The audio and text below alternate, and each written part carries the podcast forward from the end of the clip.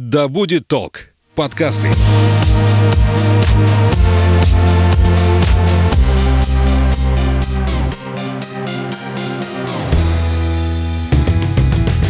Времени суток. Это подкаст «Конюх Федоров», где мы говорим о том, как собираться в путешествие, как отправляться, как к ним подготовиться, куда поехать, зачем поехать. Обо всем об этом мы разговариваем с нашим экспертом, кандидатом географических наук, тревел-коучем, основателем компании Field Travel Анной Статвой. Аня, привет. Привет, Саш. Тема сегодняшнего нашего подкаста – покорение вершин. Сегодня мы будем говорить о том, как отправиться в горы, какие горы выбрать, если вы только-только начинаете этим заниматься, куда отправиться, если вы уже посмотрели достаточно много, и главное, как собраться, как подготовиться, как проследить за своей безопасностью и как подобрать группу, с которой вы отправляетесь, что немаловажно. Аня, начнем с того, что я тебя спрошу вот о чем. Сколько походов в горы ты уже совершила? Ой, это сложный вопрос, потому что я их не считаю, хотя это вообще возможно сделать. Я ежегодно записываю все свои походы, все свои восхождения, сплавы и так далее. Поэтому я думаю, где-нибудь на старости лет все-таки я проведу какую-то ревизию, и у меня будет такое круглое, большое, трехзначное число. Что вообще движет людьми, которые собираются вот в такой поход? Это же какая-то специфика людей? Ну, нет, Их... нельзя сказать, что есть вот тип людей, которые ходят, а есть тип людей, которые не ходят в горы, потому что у каждого свои причины, свои мотивы, и каждым движет что-то свое. Представляю, флаг поставить на вершине Эвереста. Это еще мне можно понять как-то. Какая еще может быть мотивация взять и пойти еще насиловать себя физически?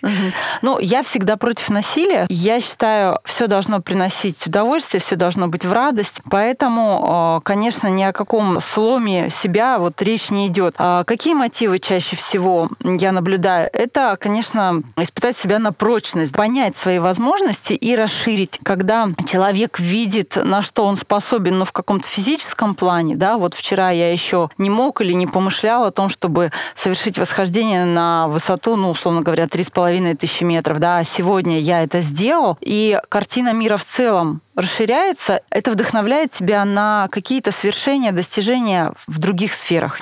А, очень часто люди идут в горы для того, чтобы почувствовать вот эту атмосферу, которую а, невозможно нигде в другом месте почерпнуть. То есть ни в лесу, ни на море, ни на реке. Вот горы, они суперэнергетически сильные, да, сами по себе. А, конечно же, это определенное общение, потому что идут, как правило, люди с какими-то общими ценностями, с общими целями. Люди одного, как правило, интеллектуального уровня. И это то общение, общение, которое не обременено какими-то социальными ролями. То есть мы в горах без своих там должностей и какого-то там багажа, да, вот этого жизненного. Мы просто те, кто мы есть на самом деле. Мы просто люди. И вот это общение на таком человеческом уровне для меня лично это самое главное, ну, ради чего я хожу наравне вот с эстетическими потребностями. Молчат в горах чаще. Ну, ну я понимаю, когда ты по реке спокойно там плывешь, идешь по равнине, можно поговорить. А там же, когда в горы поднимаешься, экономишь ресурс все-таки как? Ну, во время а, самого восхождения, наверное, да, потому что идешь, ты сосредоточен, ты сконцентрирован. А в целом во время похода общаются больше. Я вспоминаю, как в последний поход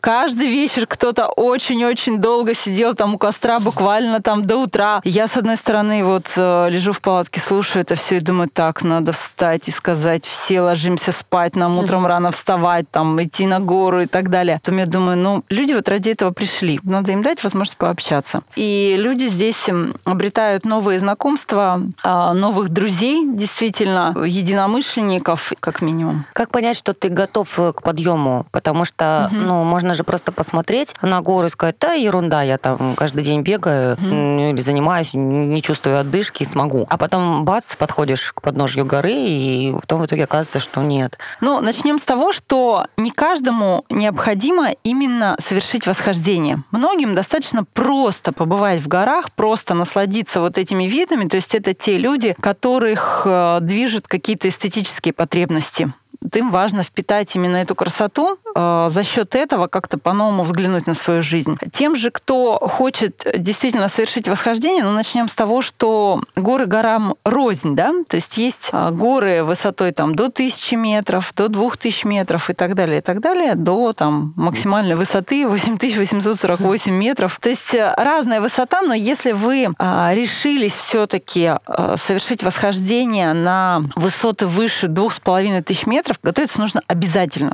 Это общая физическая подготовка. Если вы будете делать каждый день зарядку и с определенной периодичностью систематически бегать. Это самая лучшая подготовка. Именно Но... к походу в горы? Да, да, потому что здесь тренируется и дыхательная система, да, сердечно-сосудистая, тренируются ваши ноги. Это самый простой и самый лучший способ подготовки. Не всем, конечно, он подходит, потому что кому-то не нравится бегать, кому-то это противопоказано. Можно выбрать другие способы подготовки, например, тот же велосипед, тоже плавание, скандинавскую ходьбу и так далее. Выносливость, то есть тренировка да. выносливости, вот в чем, что главное для гор. Обязательно, да, тренировка выносливости и как понять, что вы в хорошей физической форме. Ну, попробуйте подняться на десятый этаж, да, вот как вы себя будете чувствовать при этом подъеме. То есть, если вы там не, не задыхаетесь, да, у вас не возникло какой-то катастрофической одышки, и вы смогли подняться без остановок, да, где-то там на пятом, на седьмом, еще на каком-то этаже. А если вы можете пробежать кросс, даже неважно с какой скоростью, но безостановочно вы можете пробежать кросс длиной 10 километров, ну, это достаточно хороший показатель. Медицинское обследование необходимо перед отправкой в горы?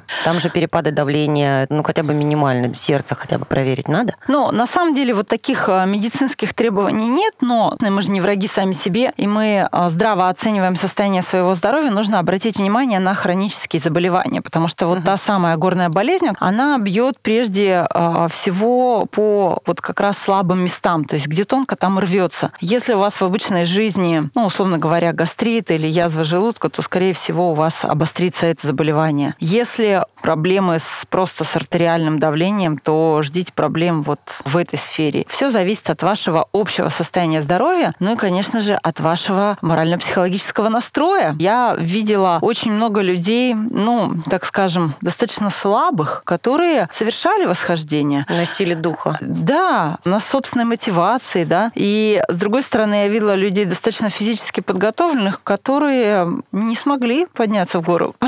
Ну вот в данном случае группа какую роль играет? Ну, я бы сказала, что играет не группа, а коллектив потому что в горах те люди, которые, может быть, видят друг друга первый раз, их связи укрепляются, и они становятся действительно коллективом, и это залог успешного э, восхождения, потому что когда один поддерживает другого, когда общая цель, это однозначно на человека действует уже поддерживающий, да? Можно узнать еще на этапе сборов, что этот человек не дойдет? О. Это у тебя уже большой опыт. Какие ошибки совершают чаще всего те, кто хочет пойти, но это не его совершенно. Ну, я, во-первых, ни на кого никогда не вешаю ярлыки. Это первое. А второе, человек в обычной жизни одним образом себя проявляет. В походе он проявляет себя совсем по-другому, и очень часто он в походе, наоборот, раскрывается. У него может раскрыться такой потенциал, о котором не то, что окружающие не догадывались, да, но и он сам даже не предполагал. Поэтому вот так поставить диагноз невозможно, и я скажу, что это неправильно. Единственное, что меня всегда настораживает, э, это негативный настрой человека. Ну, такие люди редко, в принципе, ходят и фактически никогда не ходят со мной лично. Негативный в каком плане? Осторожничают, начинают много спрашивать, э, что там, кого и как? Или какой негатив? Когда много спрашивают, это нормально. То есть, естественно, человек идет первый раз, у него там масса вопросов, все непонятно. В итоге, сколько бы он ни спрашивал, его представление о том, как будет и реальность, они расходятся с делом. Вот мы думали, здесь будет зеленая лужайка, и вдали где-то будет заснеженная гора. А тут везде все заснежено. А тут хочешь, не хочешь, а, все равно поднимается. Да, ожидание реальность э, все равно, какие бы мы картины себе не строили, они все равно расходятся. Но вот я сказала, что, что меня настораживает, это э, негативный настрой в плане там ожиданий, в плане неверия в свои силы, да, вот я точно не дойду, да я не смогу, да у меня там была травма ноги mm. и так далее, так далее. То есть э, человек, который задался целью совершить восхождение, он отойдет от этих всех ограничений, да, и будет видеть свои возможности. И он эти возможности возможности однозначно реализует. Скажи, если ты сталкивалась с такой информацией, самое возрастное восхождение? А, вы знаете, вот это не является ограничением возраст.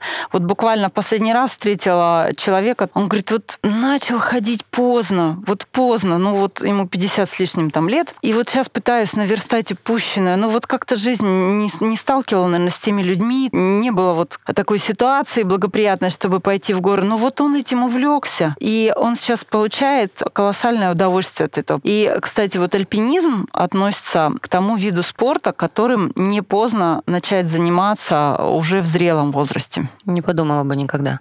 Мне кажется, это как раз вот для, для молодых, для тех, кто молод, поджар, силен. Нет, я могу сказать даже по себе, что с возрастом выносливость, она улучшается. Вот даже по восхождению, например, на одну и ту же гору могу сказать, что э, с годами все легче и легче там она дается где на территории нашей страны нужно начинать, угу. где можно побывать и где самое сложное восхождение? Сложность, э, тут такое понятие, оно неоднозначное, потому что сложность зависит от целого ряда факторов. Во-первых, от высоты, естественно, абсолютно над уровнем моря, да, но исходя из этого, можно там сказать, что Эльбрус — это самая сложная вершина, 5642 метра, это самая высокая точка не только России, но и всей Европы. Но есть еще другие Другие критерии – это время года, когда вы совершаете восхождение, потому что летом и зимой это разные, естественно, условия. И самое главное – это техническая сложность. То есть каждая вершина, она имеет свою категорию сложности от единички Б там, до шестерки Б. И зависит это от того, насколько технически сложно само восхождение. Что требуется на восхождении? А, использование там, специального снаряжения, там, кошек, ледорубов, провешивание движение горизонтальных, вертикальных перил, там, движение по ледопадам, элементы скалолазания. То есть э, очень много вот таких технических моментов, которые обуславливают сложность этой вершины. Вот на самом деле Эльбрус, да, самая высокая точка нашей страны, но по сложности она не такая сложная. Это двойка Б всего лишь. Там сложность состоит э, в именно наборе высоты, в абсолютной высоте и в том, что там есть в некоторых местах трещины на леднике, которые которые требуют движения в связке, там, определенной осторожности, определенного навыка и так далее. Все, больше ничего сложного нет. То есть я вот вспоминаю Эльбрус как далеко не самую сложную вершину uh-huh. в своей жизни. Хотя, когда мы э, шли вот на Эльбрус, у нас была такая, ну, комичная ситуация. Мы ходили женским составом на Эльбрус, причем мы ходили с севера. В отличие от южного маршрута, этот такой спортивный, где нет э, заброски на ратраках, где нет канатной дороги, и нужно ну, все время идти угу. ногами своими, что Уточню, называется. северная, южная, это где высаживают? Мы э, забрасывались с минеральных вод, э, шли мы с поляной Мануэля, это две с половиной тысячи метров над уровнем моря, и вот дойдя до лагеря, высота его 3800 метров, с которого совершается восхождение. Так вот, мы женской командой бодро, весело, там, встав где-то полвторого ночи, ну, это нормальная практика, когда вы выходите э, так рано, чтобы, с одной стороны, успеть вернуться там, к концу светового дня. С другой стороны, вы идете по леднику в тот момент, когда он еще замерзший. И вот к нам присоединяется там группа мужчин, которые там идут, идут по нашим следам, идут, идут за нами. И вот на вершине мы с ними встречаемся. И они нам говорят, девочки, боже мой, спасибо вам огромное. Это наша пятая попытка восхождения на Эльбрус. И если бы не вы, мы бы опять не зашли. Но мы же тут смотрим, ну бабы идут, ну нам уже стыдно, стыдно. было. То есть вот как раз это тот самый морально-волевой фактор, да, это вот та самая, может быть, недостающая мотивация. Может, они ходили бы еще там много лет на этот Эльбрус. То есть э, гора на самом деле технически не сложная, но э, она требует хорошей э, физической подготовки и, еще раз говорю, наличия морально-волевых качеств. Но этого требует любая, любая угу. абсолютно вершина. Сразу хочу сказать, вот если вы ни разу не были в горах, не начинайте, пожалуйста, с самой высокой точки. Я понимаю, что вот она манит, и хочется поставить свою ногу на вершине, машине и сделать фотографии, выложить в социальных сетях и сказать, все, я там был, я молодец. И больше я в горы не пойду. И так далее. Чаще всего так. Ну, логично начинать с более простого, хотя бы по высоте. Начинайте с тысячи метров, с двух тысяч метров. У нас это? есть э, прекрасные Уральские горы. Я их очень люблю, потому что Урал, ну, понимаете, это огромная горная система, которая протягивается там более чем на 2000 километров с севера на юг. И вот там высоты, вот максимальная высота это мы ходили на народную, 1885 метров, да, но это на Приполярном Урале. Не нужно идти сразу на народную, тем более, что там труднодоступный район. Можно начать с Южного Урала. Вот там есть прекрасные такие национальные парки. Это Тагана, Зюраткуль. Там высоты в пределах там 800 метров, 1000, 1200. Вот такой диапазон. Это прекрасная возможность тренироваться, подняться на такую относительно небольшую высоту, почувствовать, как это, да, вообще нравится, не нравится, какие эмоции, да, меня вот при этом одолевают, когда я стою на вершине, да, захватывает меня это, или я к этому равнодушен. То есть просто прислушаться к себе и понять все-таки, что же для меня главное самое в горах. И дальше уже двигаться, вот совершать поступательные движения, если вы все-таки словили, что называется, это энергию гор, и дальше уже побывать на каких-то э, других горных системах. Ну вот я сказала Саяны, да, мне uh-huh. Лично очень нравится. Есть западные Саяны, восточные Саяны. Опять же, нужно ходить в те горы, в пределах которых есть хоть какая-то минимальная инфраструктура для туризма. Мне в этом плане очень нравится природный парк Ергаки. Это западные Саяны, Красноярский край. То есть там высоты до двух с половиной тысяч метров. Ну и потом уже смотреть э, в сторону чего-то более высокого. Что-то более высокое – это у нас Алтай, где максимальная высота 4509 метров, это Белуха. Ну, в целом, вот Южно-Чуйский хребет, если мы берем там высоты в пределах 4000 метров, там чуть больше, а можно смотреть на горы Дальнего Востока, ну, вулканы Камчатки, да. Ну, и самое высокое и технически сложное – это Кавказские горы. За пределами России. Угу. Что доступно? Может быть, это так звучит удивительно, да, но доступны на самом деле Гималаи, потому что это самые высокие горы мира, но тем не менее а, вот в пределах именно Гималаев находятся восьмитысячники. Там отличная инфраструктура именно для туризма, то есть там везде в, в а, национальных парках проложены тропы, созданы условия для ночлега туристов, для их питания, опять же, для безопасности, и там можно совершить трекинг на высоте порядка 3-4-5 тысяч метров. То есть вроде бы абсолютная высота такая приличная, да, ну, представьте, uh-huh. вы находитесь на уровне того же самого Эльбруса, да, но при этом вы легко двигаетесь с помощью там простых там трекинговых палочек, да, и не используете какого-то специального альпинистского снаряжения, ночуете в более-менее комфортных условиях, и у вас есть прекрасная возможность увидеть вот те горы, которые называют крышей мира. Там множество буддийских монастырей находится, и всегда есть возможность уединиться с, с природой. С природой и с космосом. Да. А, доступность, уточню, восхождение. А насколько оно в финансовом плане, если смотреть в соотношении с другими видами туризма, затратно? Ну, здесь самое затратное – это снаряжение, потому что, естественно, вы не отправитесь в горы там в кедах, да, в шортах и так далее. То есть это обязательно должна быть специальная обувь. Если вы находитесь где-то там, условно говоря, на леднике и понимаете, что вам нужны кошки, там, ледоруб, это тоже определенные расходы. Естественно, вам нужны палатка, спальник, причем достаточно теплый, да. Вам обязательно нужно термобелье. Ну, сейчас это такой колоссальный прогресс. Я вообще никогда не забуду, когда я лично ходила со станковым тогда рюкзаком, но других просто не было.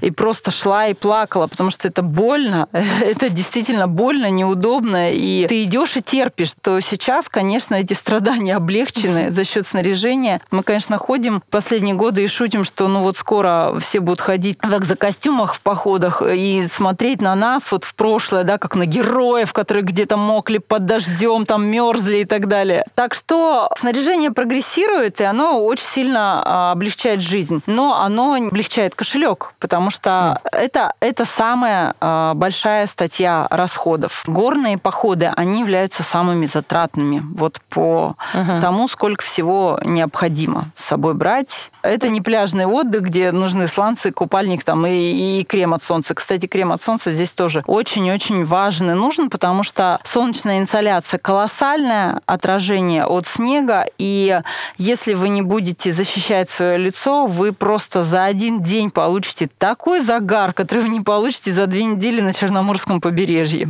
Скажи, инструктор насколько необходим в таких походах? Безусловно, если вы новичок, не нужно изображать себя героя. Почитали где-то сайты, форумы, и все, вы готовы и вы сейчас пойдете совершите подвиг. Но такие подвиги, они э, зачастую заканчиваются какими-то несчастными случаями. Знаете, есть такое выражение, горы не прощают ошибок, а новички обязательно их совершают. Поэтому выбор инструктора, он здесь играет колоссальную роль. Вот я лично сама э, хожу в горы только вот с очень ограниченным кругом людей, которым я полностью доверяю, которые являются профессионалами своего дела, в которых я сто процентов уверена, потому что ты доверяешь этим людям свою жизнь. Ну да, парня в горы с собой тяни, да, рискни. Да. Вопросы безопасности лично я им всегда уделяю э, огромное внимание. То есть если есть какой-то риск при восхождении, ну этот риск связан с неблагоприятными, например, погодными условиями, то, конечно, целесообразнее отказаться от этого. Ну, горы стояли миллионы лет, они будут еще миллионы лет стоять, поэтому если сегодня у нас что-то не задалось, это не конец, можно всегда вернуться и дойти до вершины, если это так важно. Про безопасность. Э, нужно сообщить в МЧС, нужно сообщить родным, как, как угу. эту минимальную, зависящую от тебя безопасность да. организовать. И то, и другое. Ну, во-первых, когда вы уходите в поход, вы обязательно должны оставить свой план похода э, своим родственникам. Безусловно, план похода по Завещание. дням. Нет, нет, завещание не нужно. Я его тоже никогда не оставляю. План похода с обозначением мест стоянок по определенным датам. А дальше сейчас есть регистрация всех туристских групп через портал госуслуги и есть э, регистрация уже на месте в том регионе, в который вы прибыли, в МЧС. Обязательное соблюдение вот этих требований, потому что если э, что-то случается с группой, то, по крайней мере, есть эм, район поиска. И обязательно, конечно, оформление страховки от несчастного случая или так называемая вертолетная страховка на случай, если если потребуется эвакуация. Потому что uh-huh. если у вас вот эта страховка не оформлена, вам придется оплачивать вертолет потом из своего кармана, а это, мягко говоря, не дешевое удовольствие, которое там измеряется сотнями тысяч рублей. А страховка сколько стоит? Ну, страховка в зависимости от того, что в нее входит, там, условно говоря, от 300 рублей до 2000. Я как турист, который первый раз собирается поехать, нашел компанию, э, общается с инструктором, какие вопросы мне инструктору задать, чтобы понять, что он компетентен, и я могу ему довериться, взять себя и своего друга и отправиться в горы с ним. Угу. А сейчас э, горный туризм такой большой сегмент коммерческого туризма, и когда вы выбираете компанию, с которой сходить, обращайте внимание не только и, наверное, не столько на отзывы, которые размещены на сайте, потому что вы понимаете, они проходят модерацию и что-то негативное там может угу. быть просто удалено. Во-первых, поинтересуйтесь уровнем квалификации инструктора. Имеется ли у него специальное образование на этот счет? Ну, он и... скажет, имеется. Пусть... Какой-то документ Конечно, есть? конечно. Есть документы об образовании. Если это профессиональный альпинист, то у него есть соответствующий спортивный разряд, потому что есть э, компании, которые набирают людей, что называется, с улицы в инструктора. А, то есть вы можете прийти и сказать, что да, я ходил в горы, я все знаю, и берем тебя, да? Опыт твой, может быть, ничем не подтвержден, угу. хотя в реальности, если вы идете в категорийный поход и совершаете восхождение, у вас тоже остаются документы на руках. Это справки о зачете похода или это зачетная книжка альпиниста, да, в которой вписываются соответствующие ваши категорийные вершины. Удостовериться действительно в квалифицированности этих людей, ну и можно обратиться напрямую к людям, которые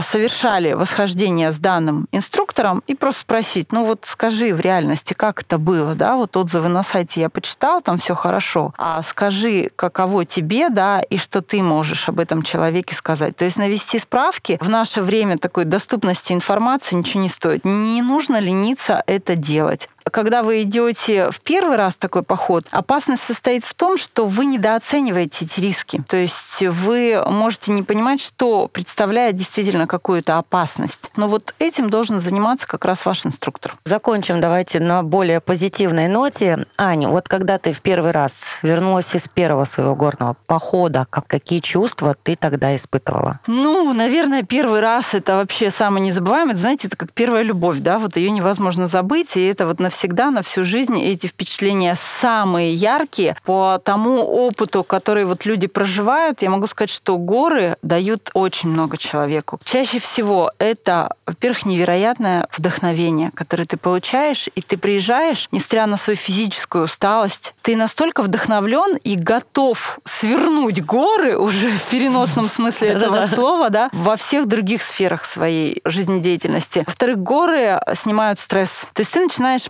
переоценивать все, что у тебя есть в жизни, и по-другому смотреть и понимать, что ну, каких-то нерешаемых вещей вообще нет. А плюс, конечно, это вера в свои силы. То есть после того, как ты совершил восхождение, причем очень часто люди, сомневающиеся в себе, они совершают это восхождение, и вы знаете, у них просто как будто плечи расправляются и крылья вырастают. И ты действительно счастлив, потому что от физической активности вырабатываются эндорфины, это гормоны счастья. Это любой врач-физиолог вам это подтвердит. И в этом плане многие, что называется, подсаживаются на, на горы угу. и уже не мыслят себе э, свою жизнь без них. Каждый последующий поход в горы, он уже гораздо более осмысленный получается, чем предыдущий. И, соответственно, он более эффективный по отдаче это ни с чем не сравнить. Аня, спасибо большое. Я напомню, это подкаст «Конюх Федоров». У нас в гостях наш эксперт, кандидат географических наук, travel коуч основатель компании Field Travel Анна Статла. Аня, огромнейшее спасибо